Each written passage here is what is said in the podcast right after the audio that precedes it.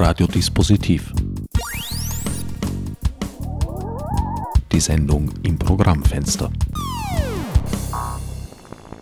Willkommen bei Radiodispositiv. An den Mikrofonen begrüßen euch diesmal Clara Lucia, Bernd Liepold Mosser, Harald Posch und der unvermeidliche Herbert Gnauer.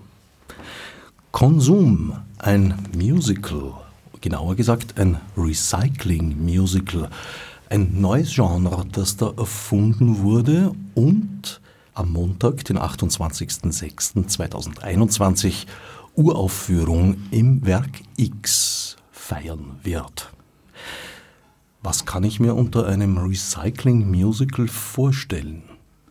Grundsätzlich finde ich, dass das Genre Musical ja völlig unter seinem Wert geschlagen wird und in der kommerzialisierten Form, wie wir es erleben, äh, ja fast schon oft peinlich ist, aber ich glaube, da ist sehr viel drinnen und der popkulturellen Vorzeichen kann man Musical, Musiktheater mit relevanten Inhalten bestimmt neu bestimmen.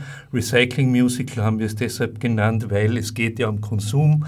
Eine Seite davon ist auch der Verschleiß und die Vergeudung von Gütern, die wir, in der wir ja alle irgendwie drinnen stecken in dieser Maschinerie und wenigstens auf der musikalischen Ebene dachten wir, wir tun nicht nur Neues produzieren wieder, sondern bewährtes Altes wieder aufleben lassen. Das heißt, Recycling heißt in dem Fall, dass ein Teil der Songs, ein Teil der Musik eben aus Coverversions, äh, wie man so sagen kann, besteht. Aber genaueres muss die Clara erzählen dazu. äh, ja, das, das war es eh. Also äh, ein Großteil der Musik äh, sind Covers. Zwei Covers auch, also wo ich mich selber cover. Und äh, ja, zwei Kleinigkeiten sind, äh, sind schon extra fürs Stück geschrieben. Aber eben, äh, ich, ich wusste ja noch gar nicht so viel äh, zu Beginn, äh, worum es jetzt geht, außer um Konsum und irgendwie Recycling. Aber Bernd hat dann so ein paar Liedervorschläge gemacht und hat ihm gesagt, äh, er hätte ihm gerne ein paar Covers drin wegen, wegen des Recyclings. Und ja, Musical, ich hasse Musicals. Aber es ist ja eh eine neue Art von Musical oder eher ein Musiktheater. Ich habe mir ja mit euch eigentlich drei Recycling-Spezialisten oder genau gesagt zwei Recycling-Spezialisten und eine Spezialistin eingeladen, weil auch bei dir, Harald, stand Recycling ganz am Anfang der Karriere. Jahre vor Werk X gab es Habsburg Recycling. Fühlst du dich erinnert an diese Zeiten? Naja, das, hat so, das hatte ein bisschen einen anderen Ansatz. Habsburg Recycling hat Texte recycelt, aber das ist natürlich auch ein, eine Form sozusagen der, der, Wiedergewinnung von Inhalten, indem man sich äh, auf, auf, entweder ältere Texte, wir haben das damals vor allem mit Original, sogenannten Originaltexten gemacht. Wir haben auch musikalisch sehr viel gemacht. Wir haben Radio Vatikan Show gemacht äh, mit äh, Peter Paul Skrepek in der Band und Thomas Rabitsch und haben Kirchenlieder gespielt, originale Kirchenlieder und haben den ganzen Abend ausschließlich aus Texten von katholischen Würdenträgern zusammengestellt, vom kleinen Landpfarrer bis zum Papst hinauf. Und äh, der heutige Direktor des Wiener Rabenhoftheaters, Thomas Kranzer und ich, wir waren Habsburg Recycling mit Hubsig Kramer. Das ist aber nicht mehr wahr alles. Äh, aber wir sind dann rechtskräftig wegen Blasphemie zumindest verurteilt worden. Wirklich? Ja, bin vorbestraft. Nein. Ja. Grauslich. Ganz lustigerweise habe ich gestern mit Thomas Grazer Kontakt gehabt und wir haben uns ein altes Video zugeschickt aus diesen Zeiten, äh, wo wir beide auf der Bühne standen und sangen. Sehr lustig. Mit Stefan Weber von Tradivar, der war auch dabei. Wann war das? Das war 1994, haben wir die Neuevangelisierung gemacht, hieß das Stück damals, und davor ein Stück über Weihnachten, das war 1992, glaube ich, also es ist nicht mehr wahr. Interessante Erfahrung, dass man für das Verwenden von Originalzitaten, ausschließlich Originalzitaten in zwei von drei Programmen, wenn ich mich recht erinnere, wegen Religionsstörung verurteilt werden kann. Ja, gerade zum Beispiel auch in der Musik war das wirklich lustig, weil wir haben ausschließlich katholische Kirchenlieder, also Mehrsternig dich grüße und diese eigentlich ja wunderschöne Musik, die da gemacht ist. Äh, Tini Keinrad hat gesungen, Lynn Kieran hat gesungen von den Rounder Girls damals. Und es wurde uns dann im Gerichtsakt vor, also vor, in der Verhandlung vorgeworfen, wir hätten diese Lieder sexuell verfremdet, mhm. so hieß das Wort. Dazu die haben sie aber einfach nur gesungen. Also die sind jetzt nicht nackt auf der Bühne gestanden oder keine Ahnung. Ähm, war alles sehr lustig und großer Spaß. Etwas friedlicher war die Bundespräsidentenlesung. Liebe Pfadfinderkinder, unsere Bundespräsidenten und ihre peinlichsten Momente mit Zitterbegleitung. Ja, da haben wir die original, die, die, die, die peinlichsten oder wie auch immer originellsten oder interessantesten Reden der österreichischen Bundespräsidenten seit 1945 genommen und haben daraus einen Abend gemacht, äh, mit, auch mit dem Hupsi Kramer. Wir sind alle als ehrwürdige Präsidenten auf der Bühne gesessen und genau eine, eine ältere Dame, die hervorragend Zither spielen konnte, hat uns den ganzen Abend über begleitet. Das war wunderschön.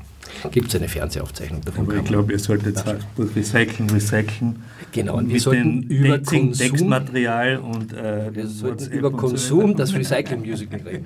Genau, aber noch bleibt der Zeit, äh, deine Erfahrungen sozusagen einzubauen, weil die Premiere ist erst am 28. Das heißt, ich erwische euch eigentlich so, naja, Beginn der Endproben, würde ich mal schätzen. Zwischen Ende der Leseproben und Beginn der Endproben in dieser Phase sind wir jetzt gerade. Es ist ja eine Entwicklung und wir sind auch ständig am, am Neuentwickeln und auch noch sozusagen das Ganze insgesamt weiterentwickeln.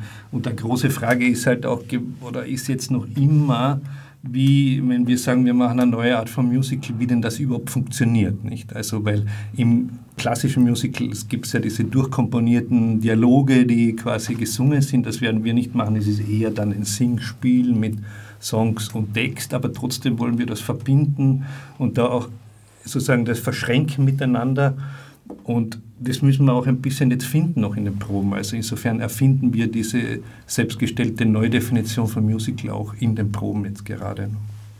Wie funktioniert das auf Textebene? Bei Durchsicht des Besetzungszettels ist mir aufgefallen, dass ja, niemand für den Text zuständig ist.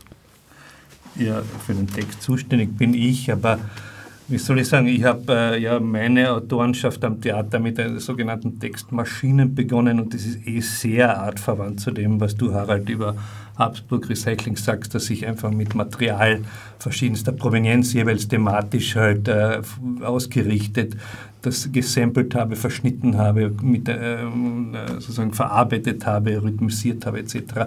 Jetzt, äh, auch jetzt der Text ist natürlich auch auf der Grundlage von Recherchen ja, entstanden die mit äh, politischen Theorien im weitesten Sinn und mit Erleben dieser Konsumkultur halt zu tun haben, von Marx halt bis zu eben äh, postkolonialistischen Theorien etc. Und äh, daraus habe ich dann einen Text gemacht und der entsteht aber im Probenprozess auch noch einmal neu eigentlich. Konsum spielt ja in Zusammenhang Musik eine große Rolle und umgekehrt dahingehend, dass äh, Konsumtempel ohne Musikberieselung nicht auskommen und Musiker und Musikerinnen, ohne dass ihre Musik konsumiert und gekauft wird, auch nicht leben können. Wie ist da deine Herangehensweise zum Konsum und der Musik, Clara? Ja, ich tue mir ein bisschen schwer mit diesem Musik, also mit dem Terminus Musikkonsumentin. Es ist natürlich sehr oft genau so, eben auch wie du sagst, so in, also gerade wenn es als, als Berieselung ist, dann ist das, dann ist das nur mein Konsumieren und kein, kein Erleben oder Leben von Musik. Aber natürlich mir als Musikerin tut es weh oder ich, ich möchte es auch nicht unbedingt für mich so verstanden wissen. Also natürlich auch ich konsumiere manchmal Musik, aber also es muss auf jeden Fall noch das andere auch geben. Also von mir aus soll es äh, Musik als Konsumgut geben, aber es muss auf jeden Fall äh, auch noch Musik als, als Kommunikationsmittel oder als Ausdrucksform oder als, als Hilfsmittel zum, zum Begreifen der Welt geben. Du verstehst dich ja, wenn ich nicht irre, durchaus auch als politische Musikerin und vor allem Songwriterin. Also zwangsläufig, weil ich halt ein Zoom Politikum bin. Also, ich, also es mag jetzt sein, dass ich, äh, dass man in meinen Texten jetzt nicht explizit äh, Politisches findet oder sagen wir so, äh, als solches erkennbar, weil ich, ich tue es schon gern ähm, chiffrieren. Oder ich, also ich mag jetzt nicht äh, Parolen schwingen, so unbedingt. Aber natürlich ist es politisch, weil es halt verortbar ist und weil es gewisse Zuschreibungen hat. Es ist äh, von mir geschrieben als politischer Mensch, als Frau, als Lesbe, als mittelständische Mitteleuropäerin. Also das sind ja alles schon, das macht ja alles schon per se politisch. Also es ist nicht ideologisch oder parteipolitisch, aber es hat eine politische Haltung. Ja. Also parteipolitisch versuche ich wirklich zu vermeiden, ja. Äh, Ideo also ideologiebefreit ist es nicht. Das, äh, also ich habe natürlich eine, eine gewisse Geisteshaltung oder ich äh, sehe mich schon in einer ideologischen Richtung, äh, die natürlich dann auch in den Texten rüberkommt. Aber das muss nicht bei jedem ankommen. So meine ich das. Also, also man kann die Texte lesen und sieht da gar nichts drin. Ihr beide, Bernd und Clara, habt ja schon öfter zusammengearbeitet. Einmal. Ja, aber es war schöne und erfolgreiche Zusammenarbeit. Ja, es fühlt sich öfter an, das stimmt, aber es war eigentlich tatsächlich einmal. Es fühlt sich schon nach einem Mal öfter an. Ui. Naja, wir kennen uns halt schon länger und irgendwie, also ich weiß auch nicht, ob es für dich sich öfter anfühlt. Ja, für mich fühlt es sich öfter Als wären wir dauernd in kontinuierlicher Zusammenarbeit, aber es war einmal. Aber was ja schon so ist, wir wären im ja, Februar, März jetzt am Landestheater in Salzburg gewesen mit einer Uraufführung, auch gemeinsam ein Projekt. Und ich glaube, da ist es so, dass man dann das Projekt bespricht, dass man die Termine und grundsätzlich committet und dann hat man das Gefühl, man hat schon so viel Stimmt, miteinander ja. gemacht. Oder? Naja, jetzt sind wir schon fast im Corona-Thema gelandet. Das heben wir uns vielleicht noch ein bisschen auf. Wie kam es denn überhaupt zu Konsum, zur Idee des Recycling-Musicals? Ich meine, für mich ist es so, dass Theater halt Auseinandersetzung mit Gegenwart ist gell, und äh, versucht Themen, die, in denen wir leben, die wir begreifen, die uns beschäftigen und die uns aber auch bestimmen und die wir vielleicht nicht ganz begreifen, dass man die versucht zu verhandeln. Und äh, jetzt sehr global gesagt, weil die Sendung heißt ja Dispositiv, ist ein Begriff von Michel Foucault, okay, das Dispositiv, in dem wir leben, ja, ist dieser Spätkapitalismus. Ne? Und äh, diese globalisierte Wirtschaft mit all den Implikationen. Und äh, ich denke, dass Konsum und unser Umgang mit Waren einer der wichtigsten Praktiken und Verfahrensweisen ist, wie sich dieser Kapitalismus ausdrückt, ja, wie er uns bestimmt und wie er uns eben auch zu nolens wohlens politisch handelnden Menschen macht und uns verstrickt auch in einen Zusammenhang, in dem viele von uns nicht drin sein wollen, aber aus dem man auch, aus dem viele, aus dem man einfach nicht einfach so rauskommt als einzelne Person. Und so dachte ich, okay, wenn wir jetzt versuchen, ein politisches Thema zu nehmen, ist das bestimmt eine gute Tangente, über die man quasi die Gegenwart abbilden kann oder wo man bestimmte Aspekte einfach untersuchen kann. Weil es auch so etwas ist, was wir alltäglich halt erleben. Ja, jeder shoppt und so weiter und so fort. Und jetzt in der Corona-Zeit hat das ja noch einmal einen eigenen Aspekt bekommen mit dem Online-Shopping etc. etc. Äh, ein anderer Aspekt ist es, dass wir ja vielfach auch nicht mehr nur Gegenstände shoppen und erwerben, sondern auch Erlebnisse, Erfahrungen, die wir dann in dieser zweiten Welt des Digitalen äh, sozusagen zur, zur, Sichtbarkeit bringen. Und all diese Dinge, ja, sozusagen diese digitale, kapitalistische Systematik, in der wir sind, dachte ich, kann man da kritisch ein bisschen spannend, ja, aufschlüsselnd und, und vielleicht auch ein bisschen witzig oder komisch auch untersuchen.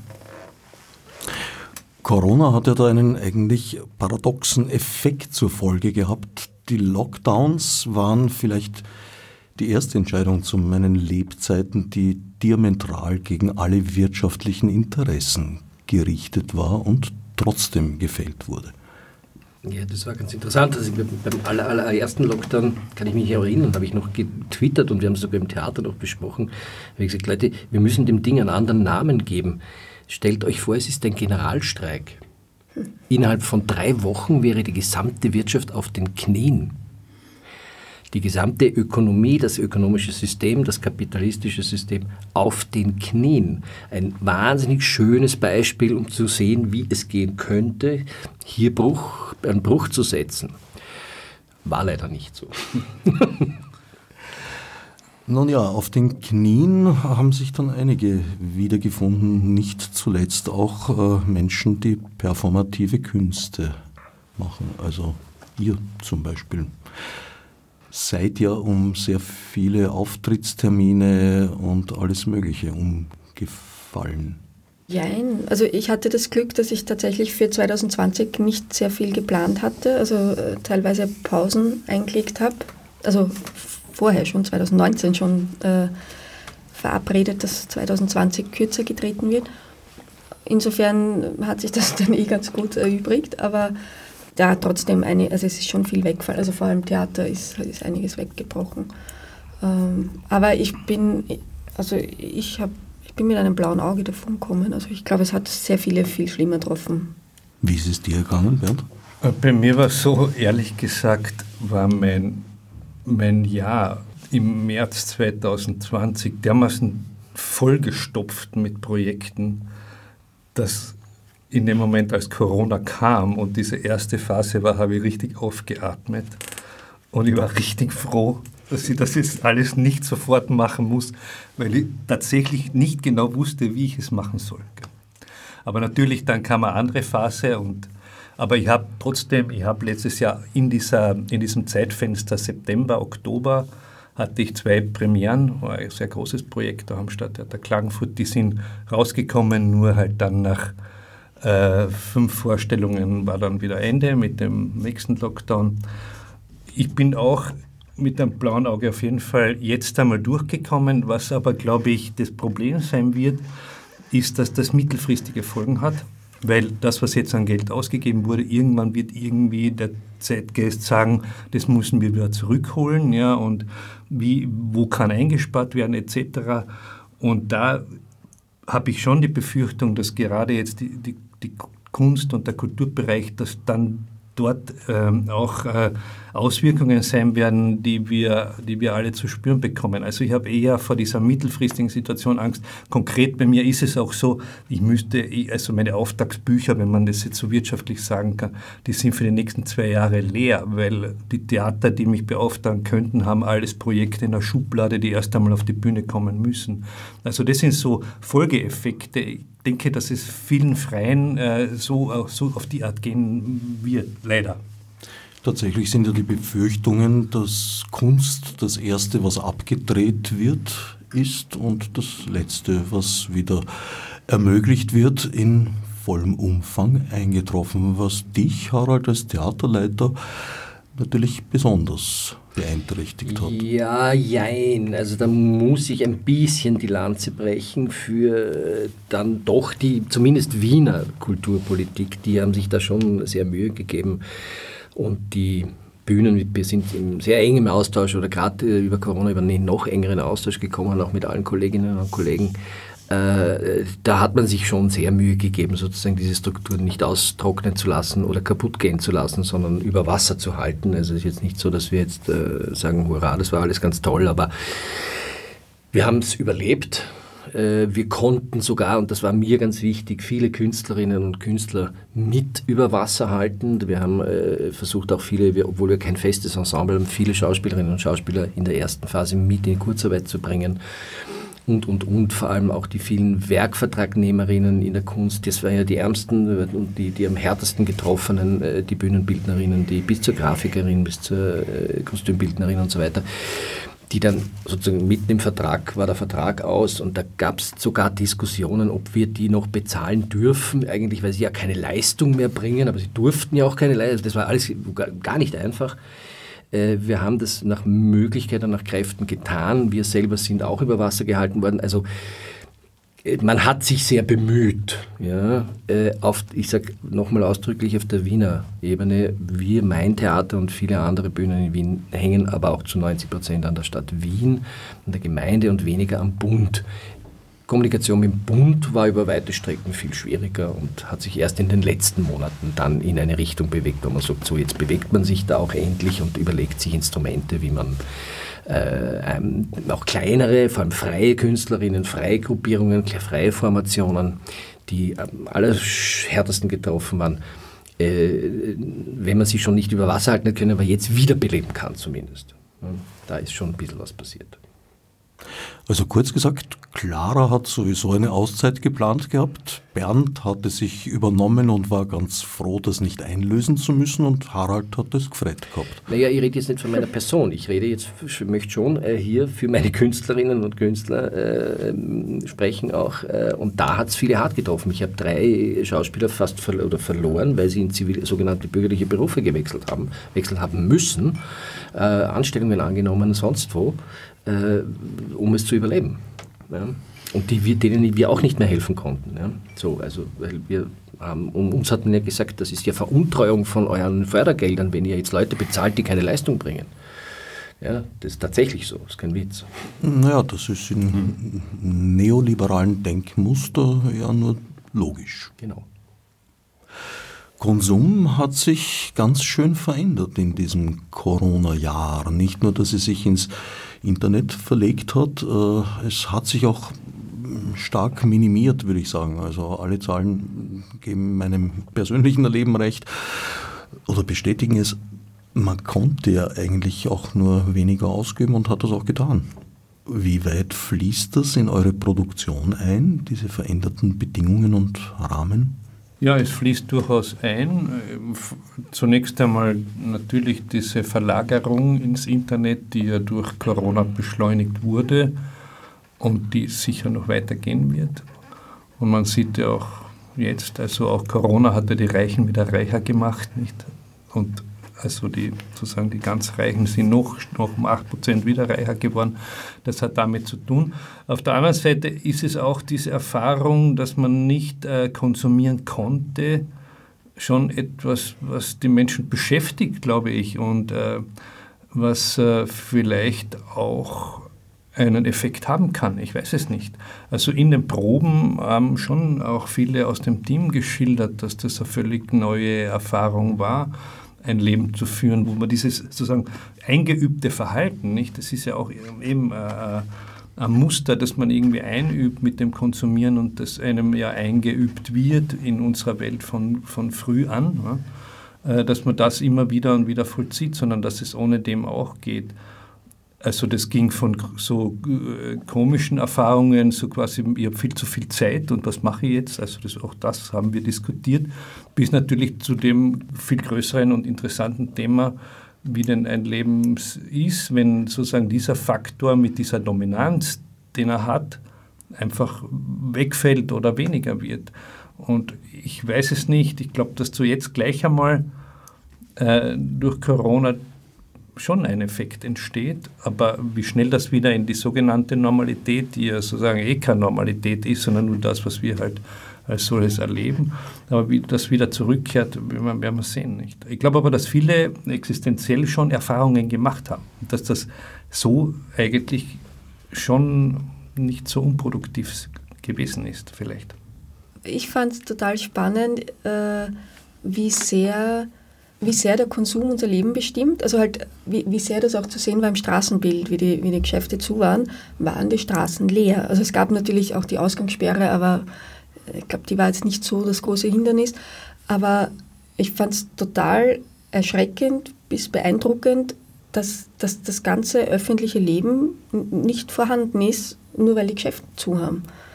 Mehr oder weniger das hat mich irgendwie sehr schockiert, weil ich mir gedacht habe, ist das wirklich der einzige Grund, warum wir rausgehen, dass, dass wir shoppen gehen oder sei es auch nur Window Shopping, aber also wie weit das schon greift, das war mir so jetzt nicht bewusst. Was das mit der Kommunikation macht zwischenmenschlich. Also es, es war, also wenn keine Leute auf der Straße sind und auch man setzt sich nicht zusammen, weil gut, man durfte es auch nicht, aber eben es, es war halt mich hat, das, mich hat das sehr irritiert, äh, wie sehr Konsum da immer reinspielt. Also, dass alles schon mit Konsum verbunden ist. Ich meine, da gibt es eh schon seit Jahrzehnten die Diskussion mit konsumfreien Zonen und so, dass wir das ja, also dass da ja auch ein Kampf drum äh, steht. Und da war das halt dann für mich so sichtbar, ja, ohne Konsum gibt es überhaupt kein Sozialleben anscheinend.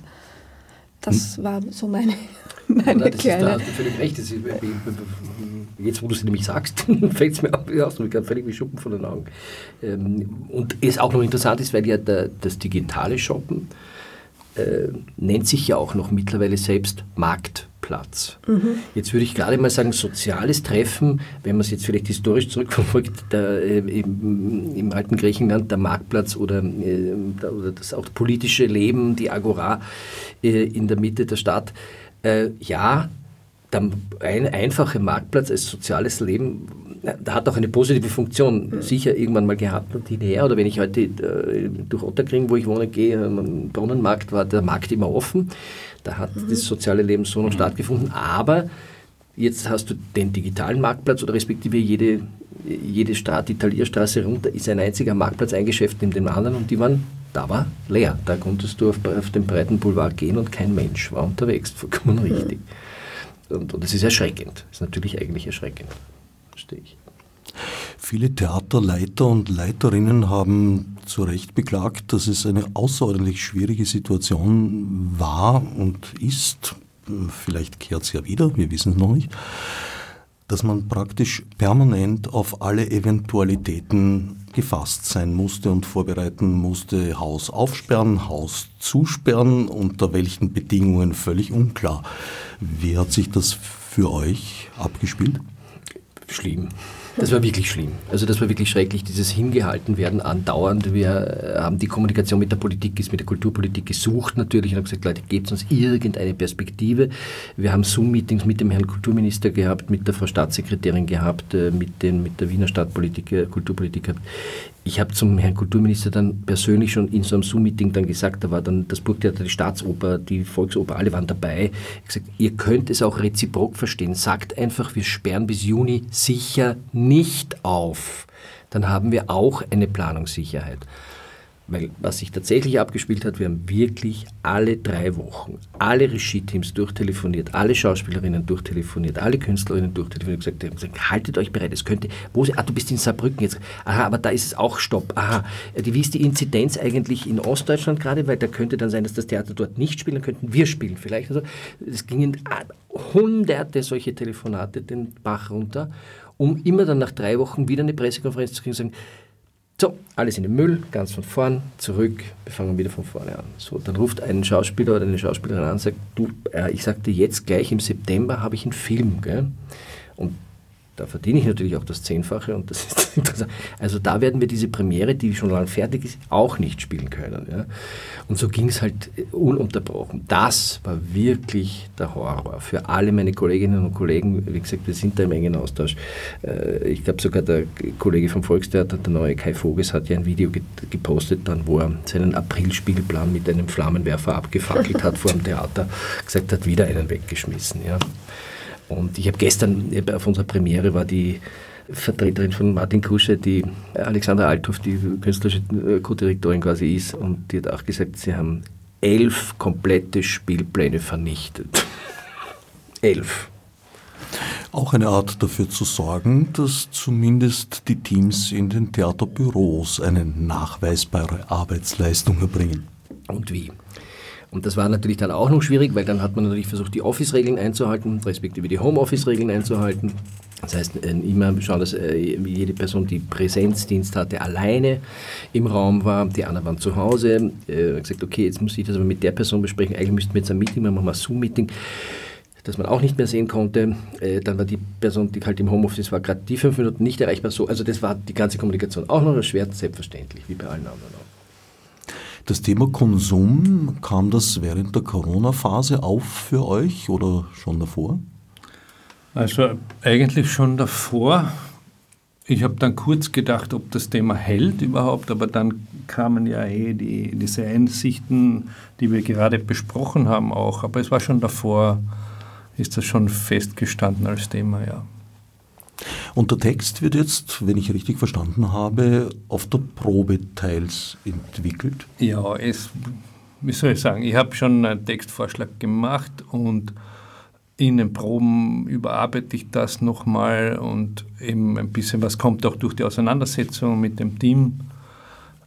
Ja, vielleicht sagen wir 80 Prozent kommen von dem ursprünglichen Text und 20 Prozent kommen nochmal dazu, beziehungsweise ist es ja auch diese berühmte Textfläche, die jetzt nicht Figuren zugeordnet ist. Und man hat hier auch sehr viel äh, an, wie soll man sagen, produktiver Auseinandersetzung, wer nimmt sich denn welche Passage und welche Situation entsteht da? Und wie kann man sozusagen das in der, im, im, im Spiel, im in Szene sitzen, noch einmal den Text sozusagen auch äh, mit einer Haltung versehen. Also da ist ja sehr viel an Möglichkeiten drinnen und da sind wir jetzt dabei. Ja. Aber es wird schon äh, eine Art, äh, sagen wir Anführungszeichen, Show, ja, also das schon.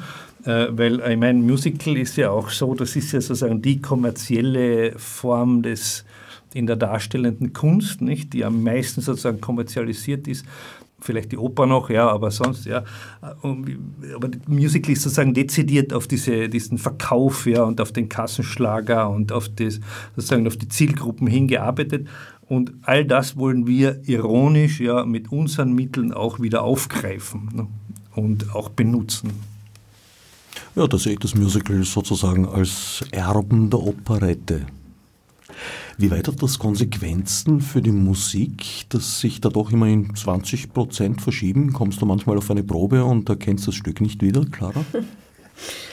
Bisher gab es jetzt von unserer Seite nur Musikproben. Also ich kenne das Stück eigentlich jetzt noch gar nicht. Aber zum Zeitpunkt der Ausstrahlung werde ich es dann kennen. Ja, nein, also im Moment äh, sind wir noch äh, bei der Musikerarbeitung und noch gar nicht im, im Einbetten ins Stück. Also noch kann Bernd und das aus Habeln machen, was sie wollen. Fast. Clara wird sich morgen wundern, weil morgen haben wir die erste synthetische Probe, ja, äh, wo wir zusammenführen. Und wir haben zum Beispiel heute Choreografien gearbeitet oh. zu deinen Liedern. Also da werden wir sehen, ob wir dann noch so freundlich miteinander reden. Ich hoffe es doch. Ja. Und erzähle ich jetzt was ganz Falsches, Clara? Du schreibst aber zu deinen Nummern auch Texte selber, oder? Die Texte sind ja von dir dann. Ja. Ja, eben. Meine Tochter singt sie nämlich schon. Oh. Texte, die Sechsjährige. Also die Songtexte sind von dir. Bei den Cover-Versions arbeitet ihr mit veränderten Texten? Oder? Nein, nein. Die werden zu 100% recycelt. Also das Original genommen und neu kontextualisiert, aber nicht viel geändert. Und die Liste, was gespielt wird, die steht schon fest. Ja. Ja, die steht fest. Also wir haben Sollen wir was verraten oder? Nein, das, bitte kommen. Das sind sehr schöne Lieder. Sehr schön. Wir hören sie im Büro auch, wenn sie proben den ganzen Tag und sie sind begeistert. Zum fünften Mal das Gleiche. Großartig, ne? wunderschön. Das heißt, du hast ihnen Korrepetitionsaufnahmen gemacht, weil bei der Show wirst du ja live spielen. Ja, Nein, wir sind ein Team zu dritt. Äh, Boris Vierler, der macht die, also der macht die Korrepetition, der macht die, die ganzen anstrengenden Proben, weil da habe ich gleich gesagt, das mache ich nicht, das kann ich nicht. Ähm, die Kathi Prima, die macht das eigentlich gemeinsam mit Boris und ich tue mehr eben so das Schreiben und äh, komme dann dazu. Das Mastermind. Nein, das nicht. Äh, es ist eine Teamarbeit. Also, aber ich weiß halt, äh, was ich gut kann und was ich nicht gut kann. Und Dazu gehört Proben zu den Dingen, Proben die du nicht, nicht, gut kannst. Gut. Nein, aber vor allem so einstudieren mit anderen, das ist nicht mein Ding. Ich, ich mache gern allein im stillen Kämmerchen, das ist mehr so meins. Also eher Komponistin als Dirigentin. Genau. Ja, so könnte man es gut zusammenfassen, ja. Nein, wir haben ja ganz äh, tolle äh, Schauspielerinnen im Team, aber Schauspielerinnen sind Schauspielerinnen und keine jetzt ausgebildeten Musiktheater-Sänger äh, und Sängerinnen. Und deswegen ist das natürlich für den Boris, äh, wir sind sehr froh, dass wir ihn haben und dass wir Kathi auch dabei haben, so viel bei den Proben, ist es mit Schauspielern schon nochmal ein eigenes hartes Stück Arbeit, äh, die gesanglich dann auch dorthin zu kriegen, äh, dass sie mit Clara mithalten können. Und das wollen wir aber und das wird auch so sein und das machen halt andere. Das ist einer der Unterschiede zwischen Sprech- und Musiktheater, die mir aufgefallen sind im Lauf der Jahre. Schauspieler wollen probieren. Je mehr, desto besser. In aller Regel. Gibt natürlich auch Ausnahmen. Sänger und Sängerinnen wollen nicht probieren, die kommen studiert und wollen ihre Stimme eher schonen, als bei Proben abnützen. noch, noch dramatischer ist es mit Instrumentalistinnen und Instrumentalisten, weil die, wenn sie natürlich Profis sind, so perfekt sind und so schnell sind, dass du halt einfach, die arbeiten auf Zuruf miteinander, sagen, der Ding, äh, Quintquart, was auch immer, äh, Pause da, zack, in fünf Minuten steht das Musikstück und sie spielen es. Mit Schauspielern brauchst du vier Wochen, um dahin zu kommen. Aber, und da muss ich, ich war selbst Schauspieler, ich muss die Lanze brechen, sagen, es ist auch eine ganz andere Art von Arbeit. Der Körper ist das Instrument, die Stimme ist das Instrument, die Seele ist das Instrument. Und äh, der gesamte äh, emotionale Vorgang, den musst du dir halt Schrittchen für Schrittchen erarbeiten und dich daran arbeiten, äh, elendslange Texte auswendig zu lernen. Bernd Lippold Mosser Texte auch nicht immer ganz einfach, weil politisch, weil viel Theorie drin. Und ähm, das sind einfach zwei verschiedene Kunstgattungen, Punkt. Weil politisch und weil viel Theorie drin, schwere Texte? Ja, Schwer zu lernen, das, leicht zu verstehen. Ich wollte gerade sagen, leicht zu verstehen. Bernd weiß besser, was er geschrieben hat. Aber wir wissen es von anderen Stücken im Werk X, es kommt immer wieder vor, dass du dann halt, äh, keine Ahnung, äh, dann ist eben ein, ein, theoretischer und philosophischer Text drinnen, der geht aber über zwei Seiten äh, oder drei und ähm, den musst du dir als Schauspieler erstmal raufschaufeln, sodass du ihn auch wirklich verstanden hast und verkaufen kannst. Konsum ist eine Co-Produktion zwischen Werk X und Flying Opera. Wer oder was ist Flying Opera? Ja, Flying Opera bin ich. Nein, äh, Flying Opera ist ein Produktionshaus, das ich halt äh, leite oder begründet habe, mit dem ich jetzt äh, zweimal äh, Musiktheater gemacht habe, 2017 und 2019, immer Open Air am Rathausplatz in Villach.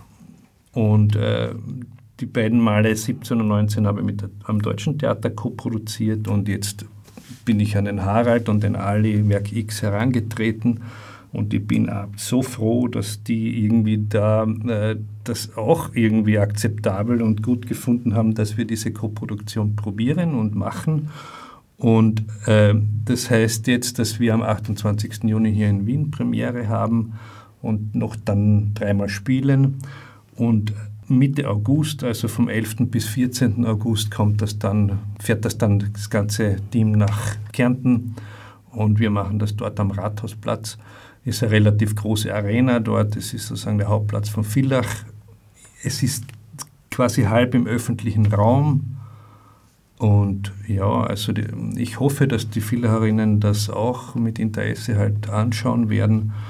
Ich glaube schon.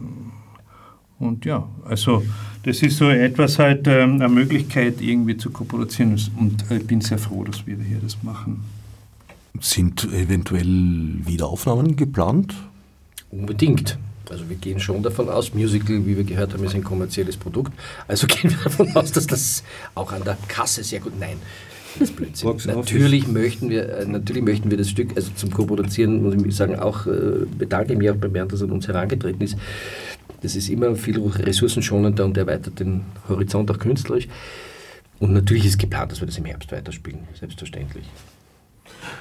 Werk X ist ja überhaupt ein Haus, das ja ähnlich wie Verlage so eine Art Backlist führt und gerne mal äh, Inszenierungen, die sich bewährt haben, wieder auf die Bühne bringt.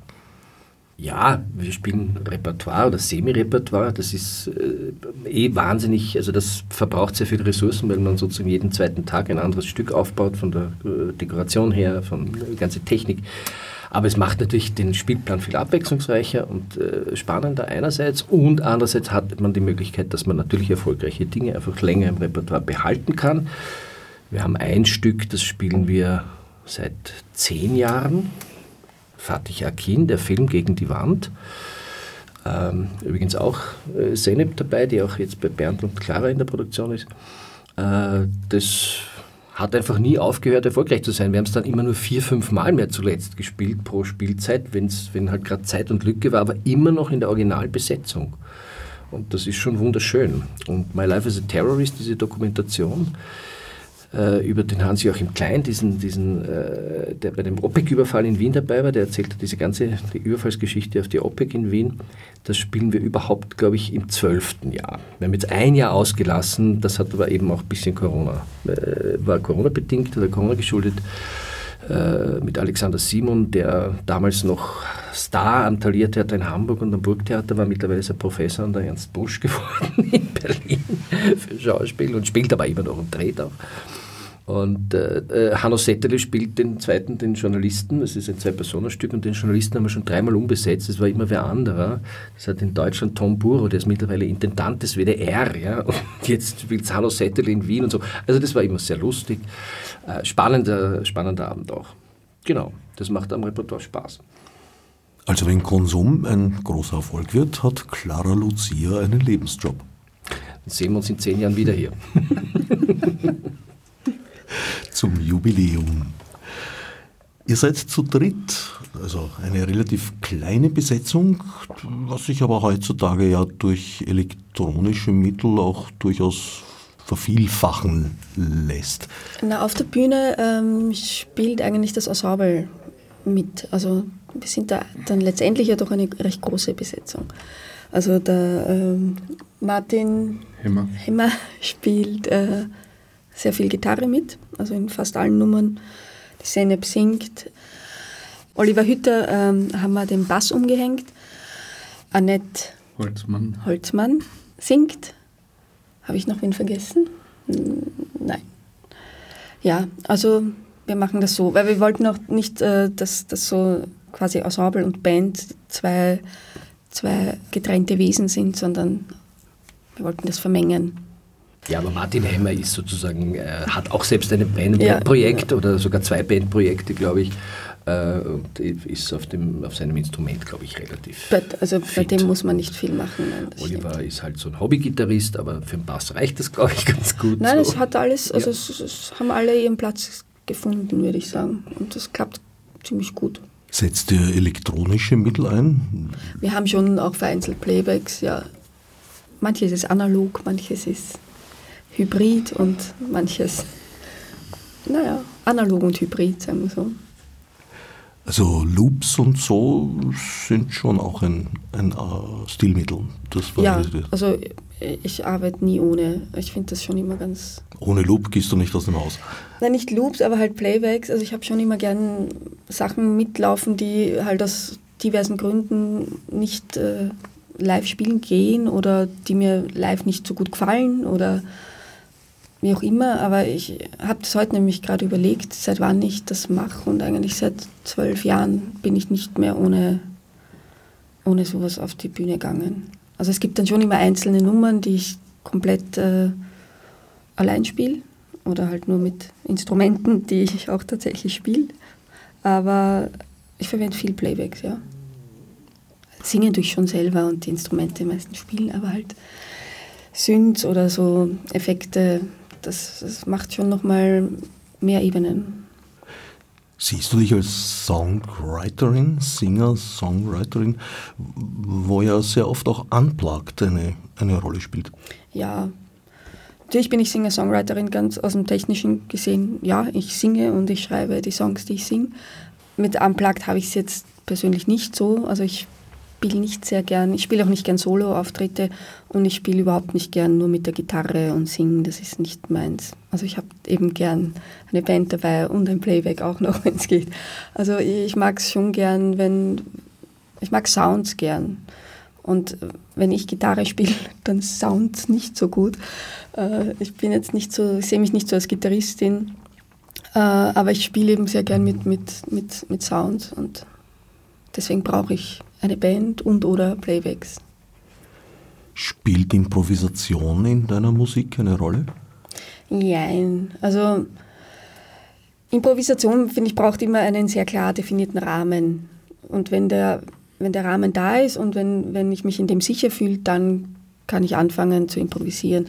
Aber das dauert.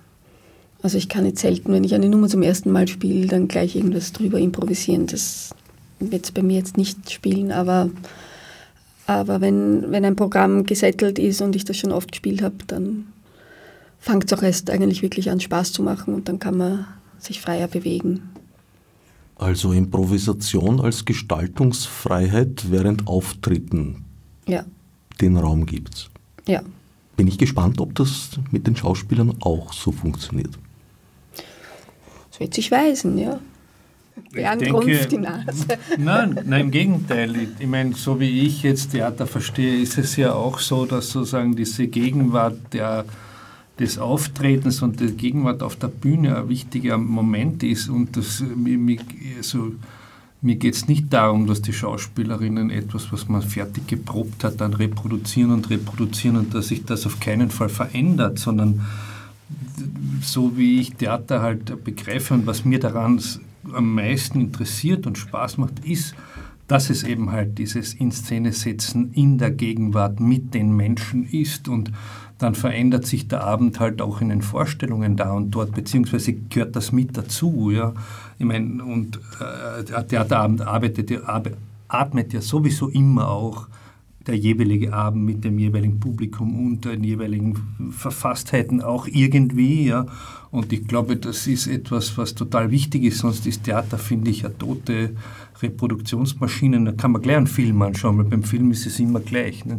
Also, und äh, das ist eben dieses Live-Erlebnis Theater und diese, wenn man so sagen möchte, Arbeit am Theater. Das ist die Physis am Theater auch und ich glaube, dass, dass sozusagen, wenn man dafür sozusagen einen Raum schafft, dass dieses zu ihm, man muss natürlich sicher sein, nicht? Also man muss zu im Wesentlichen, glaube ich, muss man wissen, was will man verhandeln, nicht? Mit welcher Haltung will man was verhandeln? So und dann gibt es eine gewisse Offenheit, die weshalb es auch spannend ist. Ich meine, oft sitzt man auch drin und denkt sich, oh mein Gott, das hat sich ein bisschen wohin entwickelt, ja, gerade heute, wo es nicht, aber es gibt auch die anderen Erlebnisse und das ist halt eben, glaube ich, ein, ein Wesenskern von Theater. Und wenn das mit der Musik zusammen auch lebt, und ich glaube, wir haben das auch so, dass wir versuchen, dass das halt, dass das Zusammenspiel auch was freisetzt, ja, dass was passiert. Und man darf Dann, ja nicht die Rolle des Publikums vergessen. Also ich bin immer wieder erstaunt, wie unterschiedlich sich das Publikum anfühlt. Also im Theater nämlich auch. Also bei, bei Konzerten ja, aber beim Theater, du hast ja doch, oder denkst, äh, da kommt jetzt halt weiß ich nicht, im, im Stadttheater Klagenfurt hast halt die, die Abonnement-Gäste und die, die, da weißt schon ungefähr, wie die drauf sind. Und trotzdem hat sich jeden Abend komplett anders angefühlt. Und man sieht ja die Leute auch gar nicht und du hörst ja auch nicht viel von ihnen, weil eben anders als beim Konzert klatschen sie ja nicht zwischendurch oder johlen oder irgendwas. Aber trotzdem spürt man sie extrem und das macht ja dann auch was mit äh, Performance. Ich denke, im Sprechtheater nimmt man das Publikum vielleicht sogar stärker wahr, weil es ja leiser ist. Also nicht das Publikum, sondern das Bühnengestehen, zumindest oftmals. Jein, also ich meine, bei, beim Konzert kriege ich ja viel mit über die Geräusche, die vom Publikum kommen. Also wenn sie buhen oder wenn der Applaus irgendwie sehr verhalten ist oder wenn das Lied eigentlich schon eine halbe Minute aus ist und es klatscht immer noch keiner, dann denke ich mir, okay, sie schlafen schon. Äh, das kriege ich ja jetzt beim, im Theater. Kann sein, dass sie die ganze Zeit schlafen, weil ich höre sie ja nicht, aber man spürt es. Man spürt meistens, dass sie nicht schlafen, mhm. im Idealfall. Nein, aber also das macht extrem viel aus und das, das, das verändert ja auch was an der Performance eben. Das wollte ich halt nur zum, zur Improvisation also die, ergänzen. Eine Kunst des Hier und Jetzt, die sich genau deswegen auch eigentlich gar nicht ins Internet übersiedeln Absolut, ja. lässt, weil es wird dann zum Film. Ja. Nein, also ich, ich fand das auch, also ich habe mir gar nichts angeschaut online. Ich, ich, also soll, soll und kann jeder halten, wie sie will, aber für mich war das, also ich fand es etwas schräg. War es auch, äh, aber Igor Levits Heimkonzerte grindigst übertragen mit seinem iPhone. Die Tonqualität kann man gar nicht als solche bezeichnen, aber es war trotzdem faszinierend. Ja, nein, und ich glaube auch, dass das vielen Leuten was gegeben hat und eben deswegen hat das absolut Berechtigung. Aber ich habe es nicht gemacht, also weil ja, äh, mich auch ein paar herangetreten sind, ob ich äh, irgendein äh, Online-Konzert, aber ich fand es total absurd. Also für mich ist es eben, weil es fehlt halt das Publikum und es fehlt das Miteinander und die, die Kommunikation. Die zweiten 50 Prozent. Ja. Und auch die Staatssekretärin, die vorige gesagt hat, das geht doch einfach auf den Balkon, habt das schön, macht Musik. Ähm, um nochmal böse zu sein. Nein, aber klar, das ist, äh, Schauspieler haben ja auch den Ausdruck, dass sie sagen, heute habe ich sie gehabt, also mhm. das Publikum meinend, oder heute habe ich sie nicht gehabt, oder heute waren sie dran, oder heute waren sie nicht dran, was dann auch manchmal an den Schauspielerinnen selber liegt. Aber äh, klar, das ist ein kompletter Dialog, mhm. komplett. Der Beruf ist dort komplett darauf ausgerichtet und Live-Musik mit Sicherheit auch, glaube ich schon. Für dich ist es aber durchaus auch nicht der erste Ausflug ins Sprechtheater. Nein, eben mit Bernd hat es ja schon begonnen vor einigen Jahren. Und mit Sarah Ostertag habe ich einiges gemacht. Das ist aber jetzt auch mit Corona, war das auch alles ein bisschen schwierig. Ja, nein, Theater macht Spaß. Zieht es dich dahin irgendwie ein bisschen? Ja, also ich, ich würde es jetzt nicht nur, also ausschließlich machen wollen, aber ich finde die, die, so wie es jetzt gerade ist, finde ich perfekt. Also, dass ich Konzerte spiele, dass ich ein bisschen Filmmusik mache und Theater, das ist, also diese drei im Zusammenspiel ist Jackpot, würde ich sagen. Der Jackpot winkt am 28.06.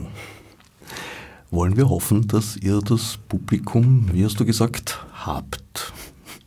Wie geht es dann weiter mit Werk X? Dann folgt eine Sommerpause.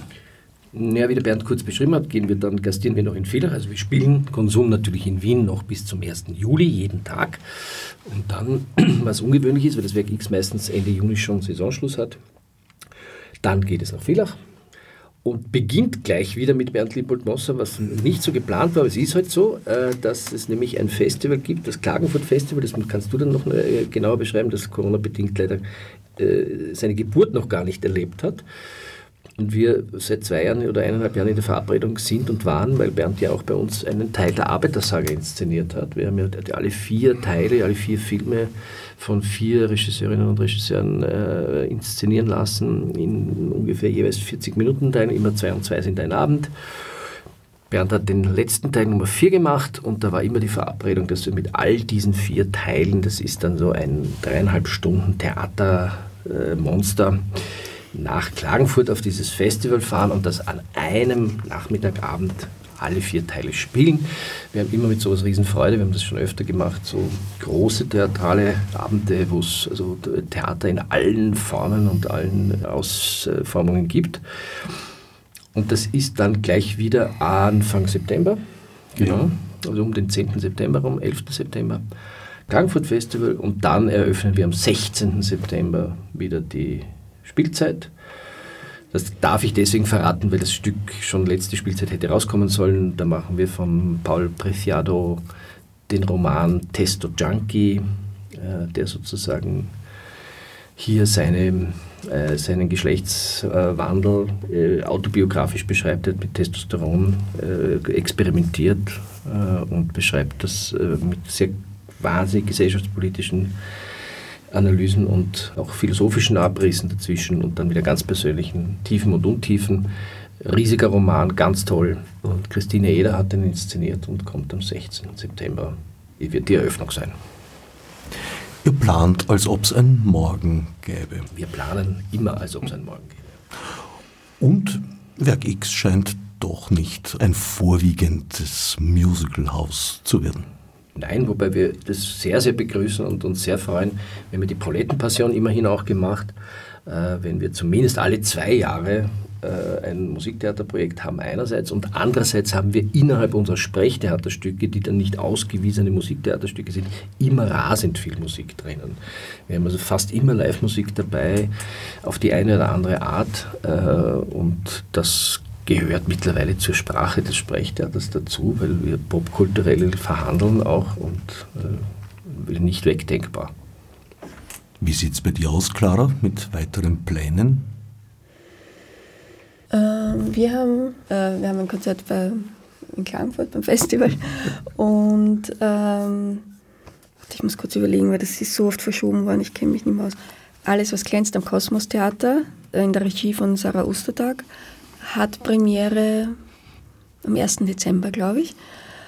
Das hätte schon stattfinden sollen im April. Äh, und dann auch mit äh, von Sarah Ostertag inszeniert äh, Der Zauberberg im Landestheater St. Pölten hat Premiere am 30. Oktober, glaube ich. Das steht noch an, diese zwei. Also die sind schon fast, das eine ist fertig geprobt, das andere ist fast fertig geprobt. Zauberberg, eine Dramatisierung von Thomas Mann. Ja, auch ein Mammut-Ding, ja. ja. Kann, kann, man schon sagen, schon ja. als Text zweibändig. Stelle ich mir auch vor, ist eine Herausforderung an die Musik. ich glaube, es war vor allem eine Herausforderung für die Dramaturgie. Aber ja, die Musik, äh, Sarah Ostertag hat immer, hat immer sehr viele Ideen. Und äh, da ist eher dann die Herausforderung, dass man sie ein bisschen bremst und so. Also, aber es, ist, es macht großen Spaß und äh, ich glaube, es wird sehr schön. Also ich war ein bisschen skeptisch zu Beginn, aber ich glaube, weil es ist halt wirklich sehr, sehr viel Text und was nimmt man und was streicht man. Aber ich glaube jetzt, ähm, bin, also ich freue mich sehr drauf. Also ich sehe euch hier eigentlich alle frohen Mutes in die Zukunft blicken und habe nicht den Eindruck, dass ihr euch jetzt furchtbar fürchtet vor dem nächsten Lockdown. Wir tun mal so, man sagt, die Theatermenschen sind auch Verdränger. Äh, wir tun mal so, freuen uns, dass wir jetzt gerade arbeiten dürfen. Wir haben gestern Premiere gehabt, wir haben äh, vor einer Woche aufgesperrt wieder, freuen uns, dass die Proben da sind, dass Konsum rauskommt.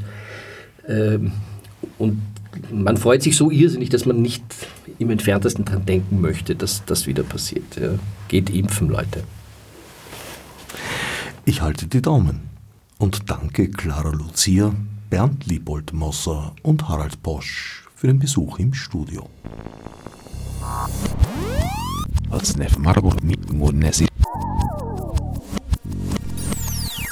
Fichte subsidiar